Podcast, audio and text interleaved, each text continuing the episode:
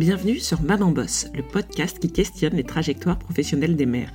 Toutes les deux semaines, je vous propose d'écouter des portraits authentiques de femmes ordinaires, peu visibles et pourtant si nombreuses.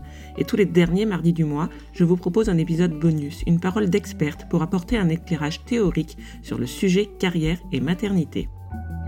Aujourd'hui, je reçois Julie Landour, maîtresse de conférences en sociologie. Julie s'est intéressée très tôt, dès les années 2010, à la question des femmes qui avaient une activité professionnelle indépendante. Elle a consacré sa thèse à ce sujet qui a donné lieu en 2019 à la parution du livre Sociologie des mompreneurs. Ce mot et ce mouvement directement venu des États-Unis s'est imposé dans les dix dernières années dans notre paysage économique, politique et médiatique. Ce sont toutes ces dimensions du travail des indépendants en général et des mompreneurs en particulier dont nous avons parlé dans cet épisode. Et vous allez voir que les images ou les discours que l'on croise sur les réseaux sont parfois assez éloignés de la réalité sociologique.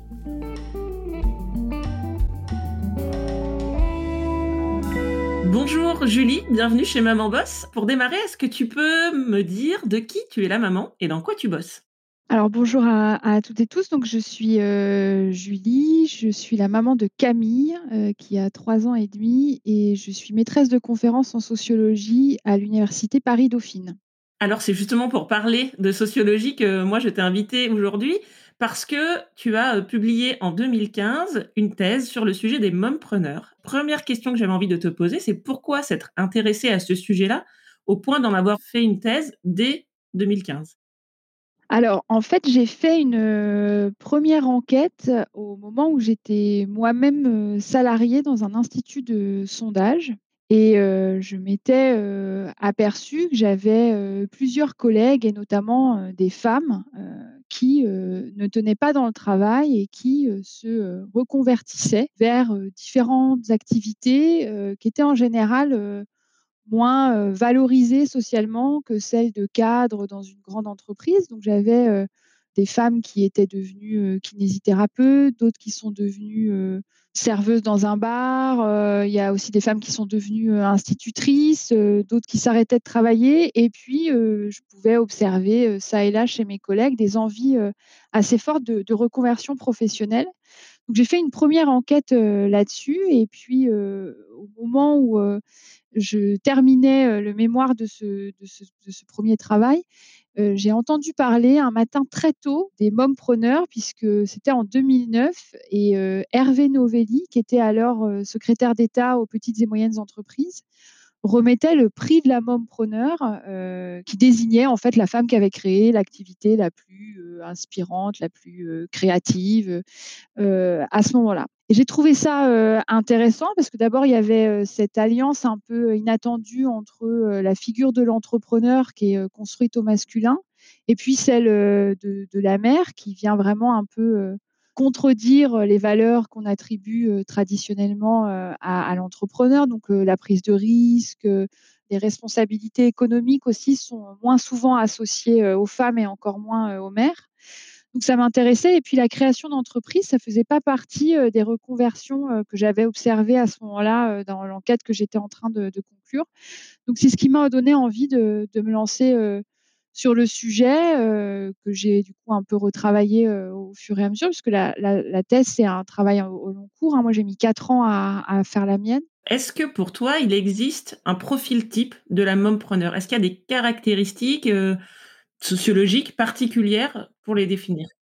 Moi, sur la population sur laquelle j'ai travaillé entre 2011 et 2015 et qui peut avoir évolué depuis, depuis la fin de, mon enquête, il y a plusieurs caractéristiques qui émergent. Alors, la première d'entre elles, en fait, c'est que les mompreneurs, elles ne sont pas toujours mamans. Ça, c'est la première contre-intuition, en fait, qui sort de l'enquête, mais elles sont souvent engagées dans des parcours d'accès à la maternité qui sont très lourds. J'ai eu plusieurs femmes, par exemple, dans l'enquête, qui sont devenues des, mères adoptantes, aussi des femmes qui ont mis très longtemps à avoir des enfants via des parcours de procréation médicalement assistée. Donc, c'est globalement quand même des femmes qui, pour ces raisons-là, mais pas uniquement, ont fortement investi l'identité, l'identité de mère et les pratiques autour de la maternité.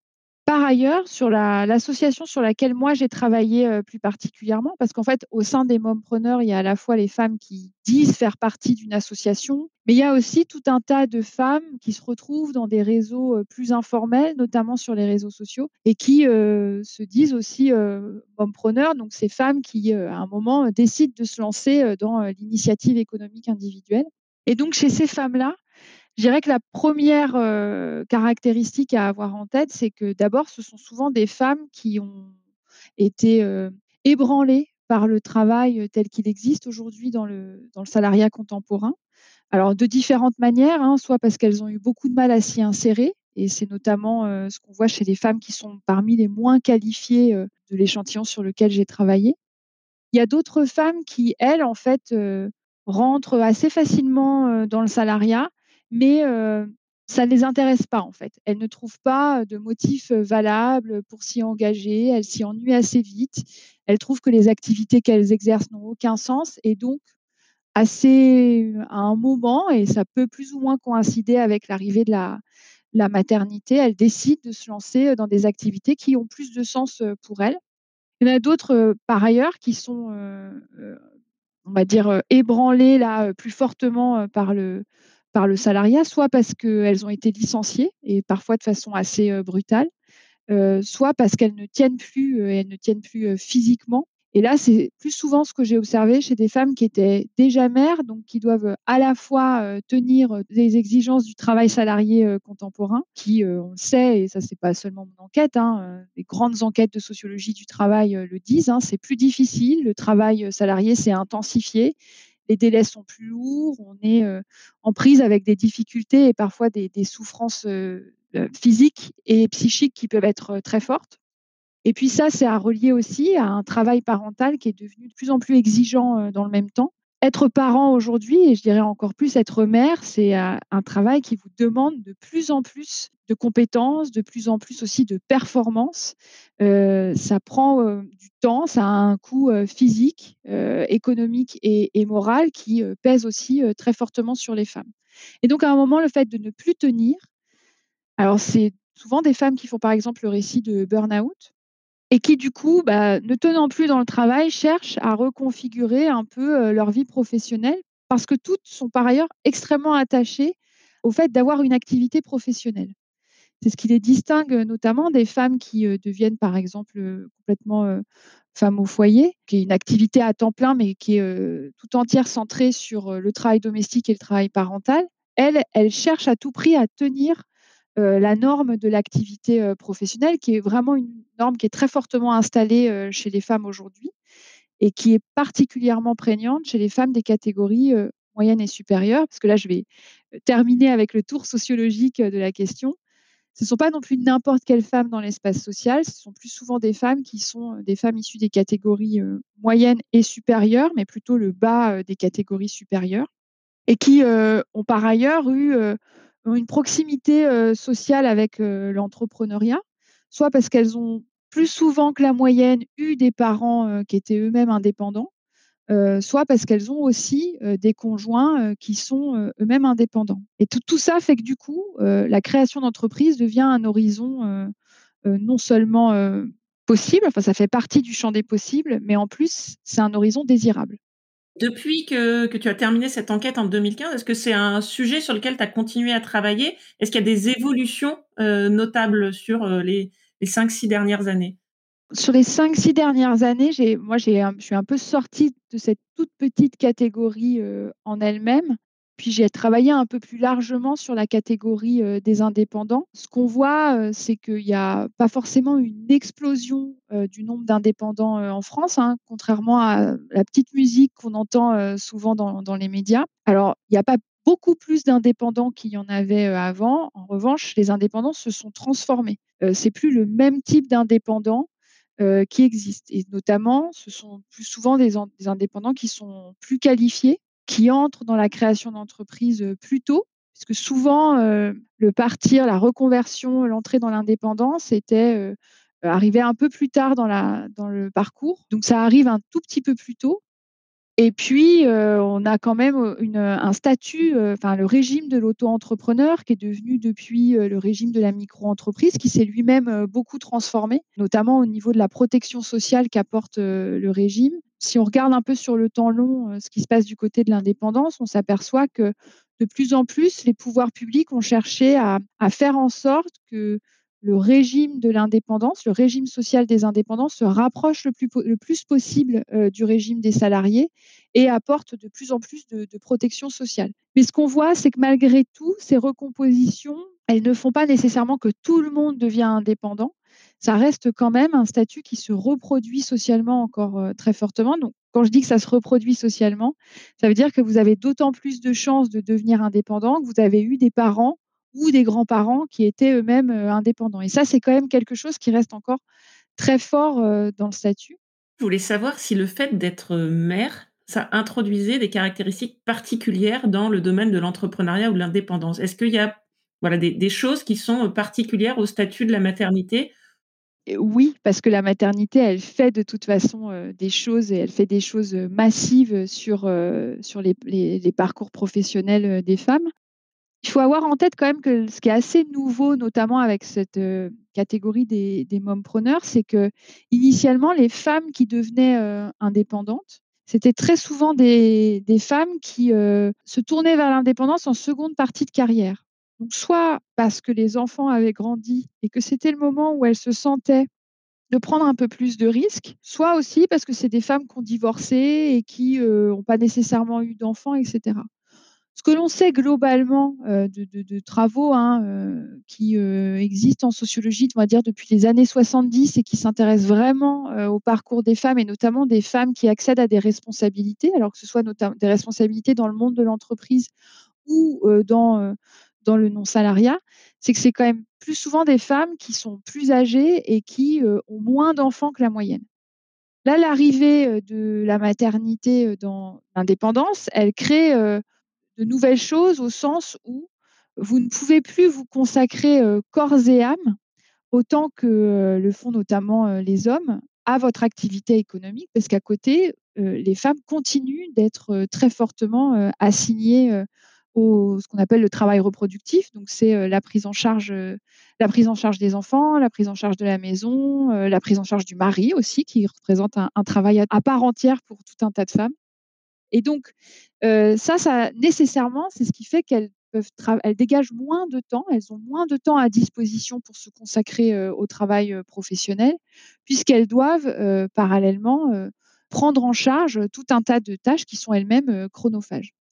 J'ajouterais aussi un autre élément, c'est que les hommes, quand ils investissaient l'indépendance, ils étaient très souvent secondés par le travail invisible des femmes. Alors c'est exemplaire dans l'agriculture, mais c'est ce qu'on voit aussi plus largement. Par exemple, quand on regardait les carrières des hommes médecins, des hommes avocats, etc., il y avait toujours une femme dans l'ombre qui venait les aider parce qu'en fait, elle prenait en charge tout le travail reproductif, tout le travail relationnel, et puis souvent aussi une partie du travail productif. C'est le cas, par exemple, de la femme qui aide son mari chef d'entreprise, non seulement en s'occupant de la maison et des enfants, en organisant les dîners mondains qui vont lui permettre de trouver des clients à droite à gauche, mais en faisant par exemple aussi sa comptabilité le week-end. Ça, ça marche pour les hommes, mais par contre, ça ne marche pas pour les femmes. si je le dis autrement, ça veut dire que les hommes ne prennent pas en charge tout ce travail qui jusque-là était pris en charge par les femmes quand leur mari entrait dans l'indépendance. Et donc ça aussi, ça crée une différence majeure parce que du coup, euh, les femmes, elles restent euh, à devoir euh, exécuter ce travail-là. Et donc, nécessairement, quand on regarde par exemple les statistiques, on constate qu'elles travaillent environ une dizaine d'heures de moins que les hommes. Est-ce que ce qu'on peut observer en France est similaire à ce qu'on peut observer dans d'autres pays en Europe ou ailleurs dans le monde? Ou est-ce qu'il y a des caractéristiques, des particularités franco-françaises? Il y a à la fois des choses qui sont très transversales que ce soit sur la question de la montée du non-salariat ou la question aussi de l'investissement parental, parce que ce, sur quoi moi j'ai voulu travailler, c'est vraiment sur les deux, les deux formes d'engagement qui sont très prenantes dans, dans, les vies contemporaines. Alors, sur la question de l'indépendance, on voit globalement dans tous les pays, mais que ce soit aux États-Unis ou pour avoir lu encore récemment des des travaux de collègues en en Ukraine, par exemple, qu'il y a, des stabilisations très fortes de l'emploi salarié qui font que du coup, mécaniquement, le non-salariat devient quelque chose qui est revalorisé, qui est en tout cas revalorisé, par les pouvoirs publics comme manière de lutter contre le chômage, en fait.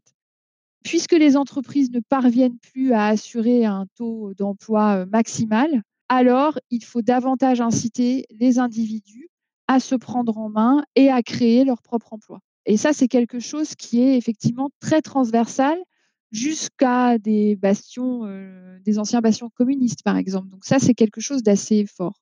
Par ailleurs, moi, ce que j'ai trouvé quand même très étonnant, heu, dans le cas français, si là on revient aux enjeux, heu, posés, par, la maternité et plus globalement par la parentalité, c'est qu'on a, heu, en France tout un tas, de dispositifs publics qui sont particulièrement généreux pour les mères. Grosso modo, la protection, heu, de la maternité est quelque chose qui est, heu, étroitement arrimé à la construction de la République française et ça a été encore plus le cas, heu, après la Seconde Guerre mondiale. On a, en France, toujours encouragé, l'emploi des femmes et des mères en versant des allocations familiales, en, mettant en place et ça c'est très vrai à partir des années 60-70 en France, des structures d'accueil de la petite enfance. Ça, par exemple, ça n'existe pas aux États-Unis et c'est une des choses qui m'a frappée, heu, quand je me suis intéressée au cas des des mompreneurs, c'est qu'initialement, c'est un mouvement américain. C'est vraiment aux États-Unis que la catégorie, heu, émerge à la fin des années 90, mais elle émerge à un moment où il y a pas de structure qui existe aux États-Unis pour permettre aux femmes de travailler. Au niveau fédéral, par exemple, aux États-Unis, il y a pas de congé maternité. Vous avez, heu, quelques États, heu, qui permettent aux femmes de prendre quelques semaines de congé après la naissance des enfants, mais ce n'est que quelques États. Heu, dans la plupart des cas, vous n'avez pas de politique à destination, des femmes, ce qui fait qu'il y a énormément, de mères qui sont obligées, de s'arrêter de travailler à la naissance de leurs enfants parce que rien ne les aide à prendre en charge les enfants et tout ça repose du coup sur un marché privé de la prise en charge des enfants, des gardes, qui est extrêmement onéreux et soit vous avez un employeur qui vous aide et qui participe au paiement, heu, des frais, heu, de crèche, par exemple, soit vous n'avez pas, n'avez pas accès à ce type d'employeur et donc heu, s on s'aperçoit que les femmes, s'arrêtent de travailler à ce moment-là. C'est ce qui a fait du coup que la création d'entreprises, permettant aux femmes de travailler depuis la maison tout en prenant, en charge les enfants, a connu vraiment un certain succès, aux États-Unis et ce qui m'a un peu frappée, c'est qu'est-ce qui fait du coup que les Françaises, à un moment, se projettent dans cette catégorie-là, alors qu'elles sont bien plus aidées pour la prise en charge de leur, de leur maternité, et la prise en charge plus générale des enfants, que ne le sont, par exemple, les Américaines et ça, c'est aussi lié à, ces normes de la parentalité qui sont quand même très fortes, heu, qui se sont, heu, décuplées depuis les années 70. Ça part des États-Unis et ça arrive de façon, heu, massive, en Europe et notamment en France et qui font du coup aussi qu'on vous demande aujourd'hui en tant que parent de remplir tout un tas de tâches et de devoirs pour assurer, heu, ce qui est éminemment impalpable, le bien-être des enfants et notamment leur sécurité affective et du coup, tout ça requiert une énergie démentielle, en fait, quand on y réfléchit bien. Quand on voit aussi la démultiplication, heu, des, heu, enjeux de, heu, bio, enfin qui sont associés aux en aux aux enfants, heu, écolo, le fait qu'il vaut mieux préparer à manger soi-même, le fait qu'on vous recommande chaudement d'allaiter le plus longtemps possible votre enfant. On vous recommande de dormir avec lui, on vous recommande de le porter en écharpe. On vous recommande, tout un tas de choses qui sont, extrêmement, denses et qui prennent beaucoup de temps, pour les femmes et c'est ça aussi qui fait qu'à un moment, ça devient de plus en plus difficile de tenir son engagement dans le travail professionnel, tel qu'il peut être régi, heu, dans le salariat, heu, tel qu'il fonctionne aujourd'hui et par ailleurs, heu, son engagement, envers ses enfants. On l'a évoqué rapidement tout à l'heure, mais j'aurais bien voulu qu'on y revienne. Moi, j'ai le sentiment que le nombre de femmes entrepreneurs ou de mères en particulier est en augmentation, mais je me pose la question, est-ce que c'est une, une vraie réalité qu'on retrouve dans les chiffres ou est-ce que c'est plutôt lié à une augmentation de leur visibilité et de leur médiatisation? Globalement, le nombre des travailleurs non salariés en France reste à peu près stable. Il a très, très légèrement augmenté à partir de la fin des années 90, des années 2000, mais on est toujours autour de 10% de non salariés au sein de l'ensemble de la population active. Donc ça reste quelque chose de encore marginal. Tout le monde ne devient pas indépendant aujourd'hui. Ce que l'on voit en revanche, c'est que on a des transformations des travailleurs non salariés, avec par exemple une baisse très importante du nombre d'agriculteurs qui constituaient initialement vraiment le corps des travailleurs non salariés. Donc eux, ils ont baissé énormément. Et en leur sein, il y avait une catégorie particulière qui était celle des aides familiales et qui sont en fait typiquement ces femmes qui aident à la maison leur mari agriculteur, qui ont elles aussi très fortement baissé. En revanche, si l'ensemble des indépendants est effectivement resté stable, ça veut dire qu'il y a de nouvelles catégories qui sont arrivées, ou en tout cas euh, des catégories euh, anciennes qui ont euh, augmenté. Et on s'aperçoit en fait que dans les indépendants, ce qui a considérablement augmenté, c'est tout ce qui est lié à la montée du travail indépendant qualifié. Alors je pense notamment par exemple à toutes les professions dites de prestige, donc les avocats, les médecins, mais on a aussi tout un tas d'activités, le conseil, le coaching. Tout ça a, considérablement augmenté. Et en leur sein, il y a effectivement plus de femmes. Et ces catégories-là, elles sont plus visibles parce qu'elles ont plus accès aux médias. Du coup, c'est ça aussi qui fait qu'on a une, une, couverture médiatique un peu plus large. Mais ça, c'est aussi accompagné de la très forte montée en puissance des pouvoirs publics sur la valorisation de l'indépendance. Et ça, c'est un phénomène qui est vraiment engagé depuis la fin des années 70, qui a explosé avec, au cours des années 2000 sous le gouvernement, enfin sous la présidence Sarkozy, et Emmanuel Macron, qui s'est fait lui-même le représentant de la Startup Nation, il est aussi vraiment dans la continuité de ça. Donc, on valorise l'initiative économique individuelle et c'est ce qui fait du coup qu'on a cette impression qu'il euh, y a une envolée de l'indépendance euh, en France. Il y a une envolée, symbolique et il y a des transformations euh, plus fines à l'intérieur du groupe social. Et alors, dans ces nouveaux secteurs de l'indépendance qui ont émergé au cours de ces dernières décennies, et en particulier pour les mompreneurs, est-ce qu'il y a des secteurs de prédilection et est-ce qu'il y a au contraire d'autres domaines d'activité dont les femmes ou les mères seraient complètement exclues?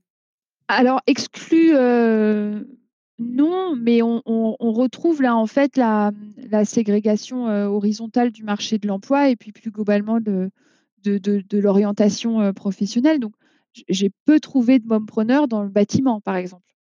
J'en ai quand même croisé une, une, fois, mais globalement, euh, tout ce qui sont les métiers un peu masculins, donc le bâtiment, tout ce qui renvoie aux travaux de, aux travaux de force, sont plutôt peu investis par les femmes.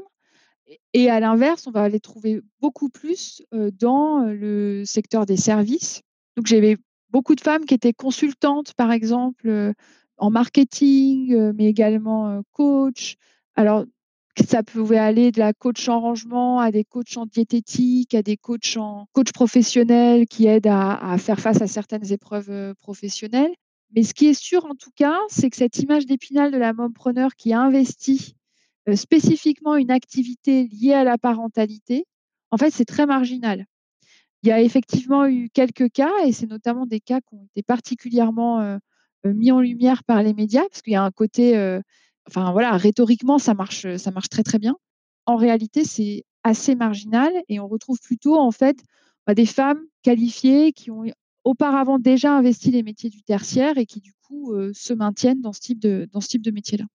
Dans l'imaginaire collectif, on pense souvent que l'indépendance, ça permet une vie professionnelle plus adaptée avec le quotidien d'une mère. Et euh, notamment, on entend souvent parler de la souplesse euh, des horaires de travail qui seraient plus compatibles avec ceux de, l'école, hein, si je caricature. Est-ce que ça, c'est vrai? Est-ce que euh, l'indépendance, ça permet une vie professionnelle plus compatible avec le quotidien d'une vie de famille? Est-ce que c'est une réalité ou est-ce que c'est un mythe? Alors là, je vais être obligée de répondre assez fermement que c'est un mythe pour plusieurs raisons. C'est un mythe, mais peut-être pas complètement pour tout le monde.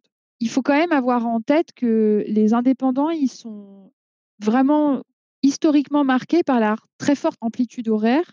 Donc, par exemple, si je prends les données de l'enquête conditions de travail de 2016, les indépendants, ils travaillent presque 51 heures par semaine. On est à 36 heures 21 chez les salariés. Donc, on a grosso modo une différence de 15 heures de travail de plus entre les indépendants et les salariés. Les femmes travaillent un peu moins longtemps que les hommes euh, chaque semaine, mais on est quand même à 45 heures 22 contre 53 heures euh, chez les hommes. Déjà, l'amplitude horaire, elle est beaucoup plus forte.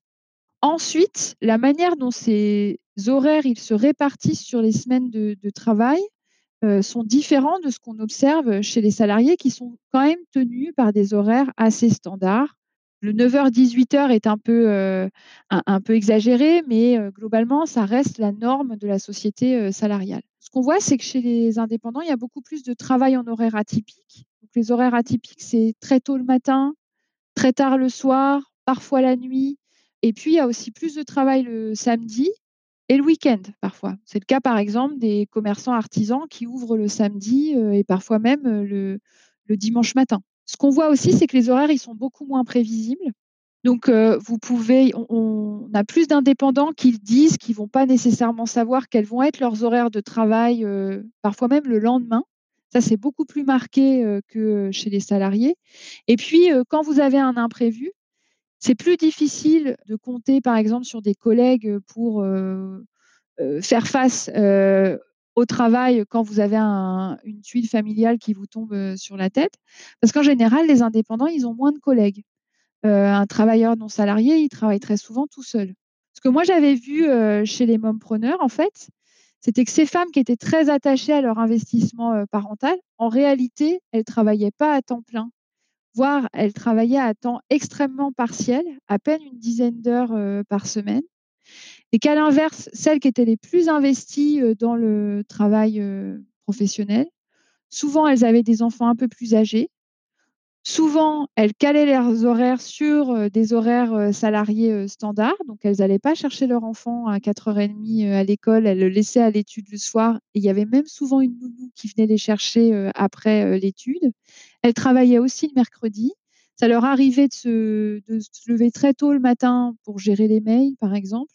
Et puis, pendant les vacances scolaires, elles faisaient très souvent appel soit aux structures municipales ou aux grands-parents pour prendre en charge leurs enfants. Donc en réalité, ces femmes-là, elles n'étaient pas plus libres de leur articulation euh, travail-famille que les salariés, puisqu'en réalité, elles mettaient en place exactement les mêmes types de pratiques, les mêmes types d'arrangements que euh, les femmes salariées. Mais la différence, et ça, ça joue quand même de manière assez nette, c'est que si un jour un enfant est malade, elles n'ont pas à aller demander à un chef si elles peuvent partir pour aller le chercher elles vont pallier euh, les difficultés familiales de manière euh, autonome et puis elles rattraperont, elles rattraperont le soir, par exemple. Donc c'est peut-être ce fait de ne pas avoir à demander la permission, si vous me permettez l'expression, qui du coup change un peu la donne. Mais en réalité, on concilie pas mieux travail et famille dans l'indépendance. Je dirais même que c'est plutôt plus pire, si, si je peux le dire comme ça. Moi, je me demandais, du coup, est-ce que les euh, preneurs sont plus souvent, du coup, des femmes qui ont toujours été indépendantes ou en tout cas qui ont toujours euh, aspiré à l'être ou qui sont plutôt sorties du salariat, justement en opposition à ce monde du travail qui est de, plus en plus difficile Alors oui, absolument. Ça, euh, par contre, alors il y a rarement des vocations. Quand on creuse vraiment les discours, j'ai toujours voulu faire ça depuis que je suis toute petite euh, existe en réalité euh, très rarement. La création d'entreprise devient désirable parce que euh, le salariat devient détestable. En fait, c'est vraiment ce mouvement de balancier-là qui existe et qui fait qu'elles en viennent à vouloir devenir indépendantes parce qu'elles ne parviennent plus à tenir, à se réaliser, à s'engager dans le travail salarié tel qu'il existe c'est les femmes que j'ai rencontrées, elles sont euh, très critiques vis-à-vis du, monde du travail, mais par contre, elles politisent pas les critiques. Donc c'est là où euh, ça limite un peu du coup euh, la portée du mouvement, c'est-à-dire que elles en restent à des critiques qui sont éminemment liées à des critiques, par exemple sur des personnes, sur des petits chefs qui ont eu des comportements managériels effectivement problématiques, voire objectivement toxiques. Mais elles ne parviennent pas, si vous voulez, à aller plus loin dans la réflexion, notamment aussi parce que c'est souvent des femmes qui ont été dans des collectifs de travail où elles étaient très seules, donc elles n'ont pas eu vraiment de renfort, d'aide, de soutien de l'apport des salariés. Et quand je dis de, soutien, c'est pas juste une petite tape dans le dos pour vous dire allez, ça va aller, accroche-toi. C'est un moment s'organiser, se mobiliser collectivement pour faire face, par exemple, à, un manager qui dérive dans ses pratiques. Ça, ça n'existe pas. Et donc, du coup, ça ne permet pas de rendre compte du fait que ce qu'elles observent, ce qu'elles ont vécu dans le, monde du travail salarié est en fait un, problème lié à des organisations du travail qui deviennent de plus en plus pathogènes et lié aussi à des rythmes de travail qui deviennent intenables, des objectifs qui sont aussi compliqués à tenir, et puis des activités professionnelles qui, alors souvent c'est des femmes cadres qui par exemple avaient beaucoup d'activités de reporting, qui au fur et à mesure confinent à l'absurde. En tout cas c'est comme ça qu'elles, qu'elles enfin c'est le récit qu'elles, en font. Mais du coup ça ça permet pas d'aller un peu plus loin dans la critique du travail, et donc du coup S'étant senties très seules dans leur expérience de travail salarié, elles cherchent des solutions où elles deviennent encore très seules, parce que ça reste un travail isolé, celui de, de l'indépendant, en créant leur activité. Ce qui n'est pas du coup toujours un long fleuve tranquille non plus. Est-ce que en renonçant au salariat, quelque part, ces femmes-là renoncent à une partie de leurs revenus ou pas du tout? C'est une question qui est très intéressante et qui peut être hérissante pour les femmes qui sont dans cette situation. Donc je replace quand même, parce que moi je, suis sociologue, mais j'ai une vision euh, dite très matérialiste euh, du travail. Donc quand je dis matérialiste du travail, c'est que le travail, ça doit certes apporter une sphère d'accomplissement, du sens dans la vie, etc. Et ça compte. Mais le travail, et que ce soit le travail professionnel ou le travail domestique et parental, ça doit aussi donner lieu à des rétributions, et notamment des rétributions euh, monétaires, et à des rétributions sociales, donc un ensemble de droits sociaux. Le problème de, ces femmes qui s'engagent dans, l'indépendance, c'est que c'est des femmes de classe moyenne et supérieure qui sont vraiment portées par ce qu'on appelle la, valeur instrumentale du travail. On veut avoir une activité professionnelle dans laquelle on s'accomplit, dans laquelle on, se réalise pleinement, où on s'éclate au quotidien, quoi, vraiment. Le problème de ça, c'est que très souvent, elles vont créer des activités qui sont peu rentables économiquement. Il y a deux raisons à ça. C'est qu'à la fois, elles n'ont pas nécessairement le temps de s'y investir énormément, parce que je reviens sur ce que j'ai dit, elles sont aussi prises non seulement par le travail de création d'entreprise, mais aussi par un travail domestique et parental qui est chronophage. Donc elles n'ont pas forcément le temps de s'y investir autant qu'il le faudrait pour que ce soit hyper rentable. Et en plus, c'est pas toujours des activités extrêmement rentables. je pense par exemple à, des femmes coach, coach en rangement. Une coach en rangement, elle n'a pas forcément un marché de clientes extrêmement développé. et donc, c'est compliqué de développer ce type d'activité-là. Sauf que il y a plusieurs choses. C'est que ces femmes, elles ont souvent été tellement ébranlées par le monde du travail salarié que du coup, à un moment, elles ont besoin de retrouver des activités qui ont du sens. Et elles misent vraiment tout sur ces activités qui sont porteuses de sens, quand bien même ça rapporte pas beaucoup d'argent. Et dans les cas que moi j'ai travaillé, il y a plus de la majorité des femmes que j'ai enquêtées qui sortaient moins de 10 000 euros de chiffre d'affaires par an. Donc moins de 10 000 euros de chiffre d'affaires par an, ça veut dire que d'abord c'est le revenu global, mais sur lequel on n'a pas encore enlevé tous les frais de fonctionnement de l'activité. l'achat de matériel, les frais de chauffage, les frais de téléphone, etc., etc. Donc, en réalité, le revenu, il est moins important que ça. Et du coup, on se retrouve avec des femmes qui, dans les discours, ne savaient pas forcément toujours bien combien elles gagnaient par mois. Et quand elles le savaient, oscillaient parfois entre 400 et 600 euros par mois. On ne vit pas avec 400 ou 600 euros par mois. Sinon, il y a, enfin voilà, le, RSA serait plus plus valorisé que ça en France. Et les gens qui sont au CRSA le disent, c'est impossible de vivre comme ça. Mais souvent, c'est des femmes qui sont en couple avec des hommes cadres qui gagnent très bien leur vie. Et donc, quelque part, il y a cette espèce de passe-passe économique qui se passe dans la vie, dans la vie familiale, qui est que on part du principe que tous les revenus sont agglomérés, sont cumulés. Et puis, bah, c'est quelques années où c'est pas si grave. Et du coup, ces femmes-là en viennent à dire bon, je ramène moins d'argent dans le budget, mais en même temps, c'est moi qui prends en charge les enfants mais en même temps, on n'a plus de femmes de ménage. Donc en fait, c'est une forme de, double, double exploitation parce que du coup, elles font du travail qui par ailleurs lui-même n'est pas rémunéré. En tout cas, j'ai rencontré aucun cas de femme qui, par exemple, se ferait euh, verser un espèce de salaire ou une allocation euh, mensuelle par son conjoint au titre du travail euh, domestique et parental qu'elle accomplit pour son compte au final, parce que le mari en profite évidemment puisque c'est du travail dont il s'exonère de son côté. Alors tout ça fonctionne jusqu'au moment où les femmes divorcent. Et moi, j'ai eu des cas de divorce dans, au cours de mon enquête, malheureusement. Et là, le monde s'effondre. Et lorsque les femmes refont les comptes, parce que c'est malheureusement toujours au moment des séparations, trop souvent au moment des séparations, qu'on fait les comptes, qu'on rétablit les comptes dans les couples, et elles s'aperçoivent que non seulement elles n'ont pas pu épargner alors que leur conjoint a épargné, qu'elles n'ont pas de revenus pour vivre de manière indépendante. Et elles découvrent aussi que, par exemple, elles n'ont pas cotisé à la retraite et qu'elles vont se retrouver en grande difficulté au moment de leur vieillesse, par exemple.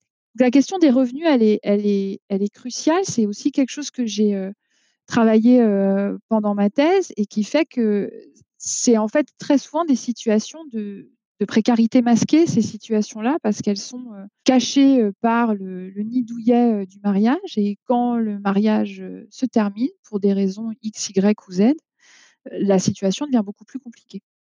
Je propose qu'on passe à la question de conclusion un peu rituelle dans ce podcast. Pour toi, c'est quoi une maman boss en 2021 Si tu devais la décrire en trois mots, par exemple, ce serait quoi? Ça serait justement lié à la, pandémie. C'est euh, engagement euh, dans le bien-être des enfants, incertitude et euh, surcharge. Je crois que c'est un peu le, ce qui fait le lot des mères cette année. Eh bien, merci beaucoup pour ces trois mots de conclusion. Je remercie Julie d'avoir accepté mon invitation et j'espère que vous avez apprécié cette conversation. Je trouve personnellement que cet éclairage théorique est tout à la fois accessible, compréhensible et riche d'enseignements. Le regard universitaire et les données sociologiques permettent de remettre en perspective la réalité du marché du travail, loin des biais induits parfois par la médiatisation.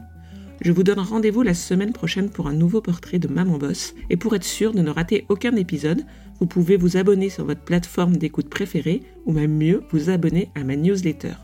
Toutes les infos sont dans les notes de l'épisode. Je vous souhaite une bonne semaine et d'ici là, Maman Boss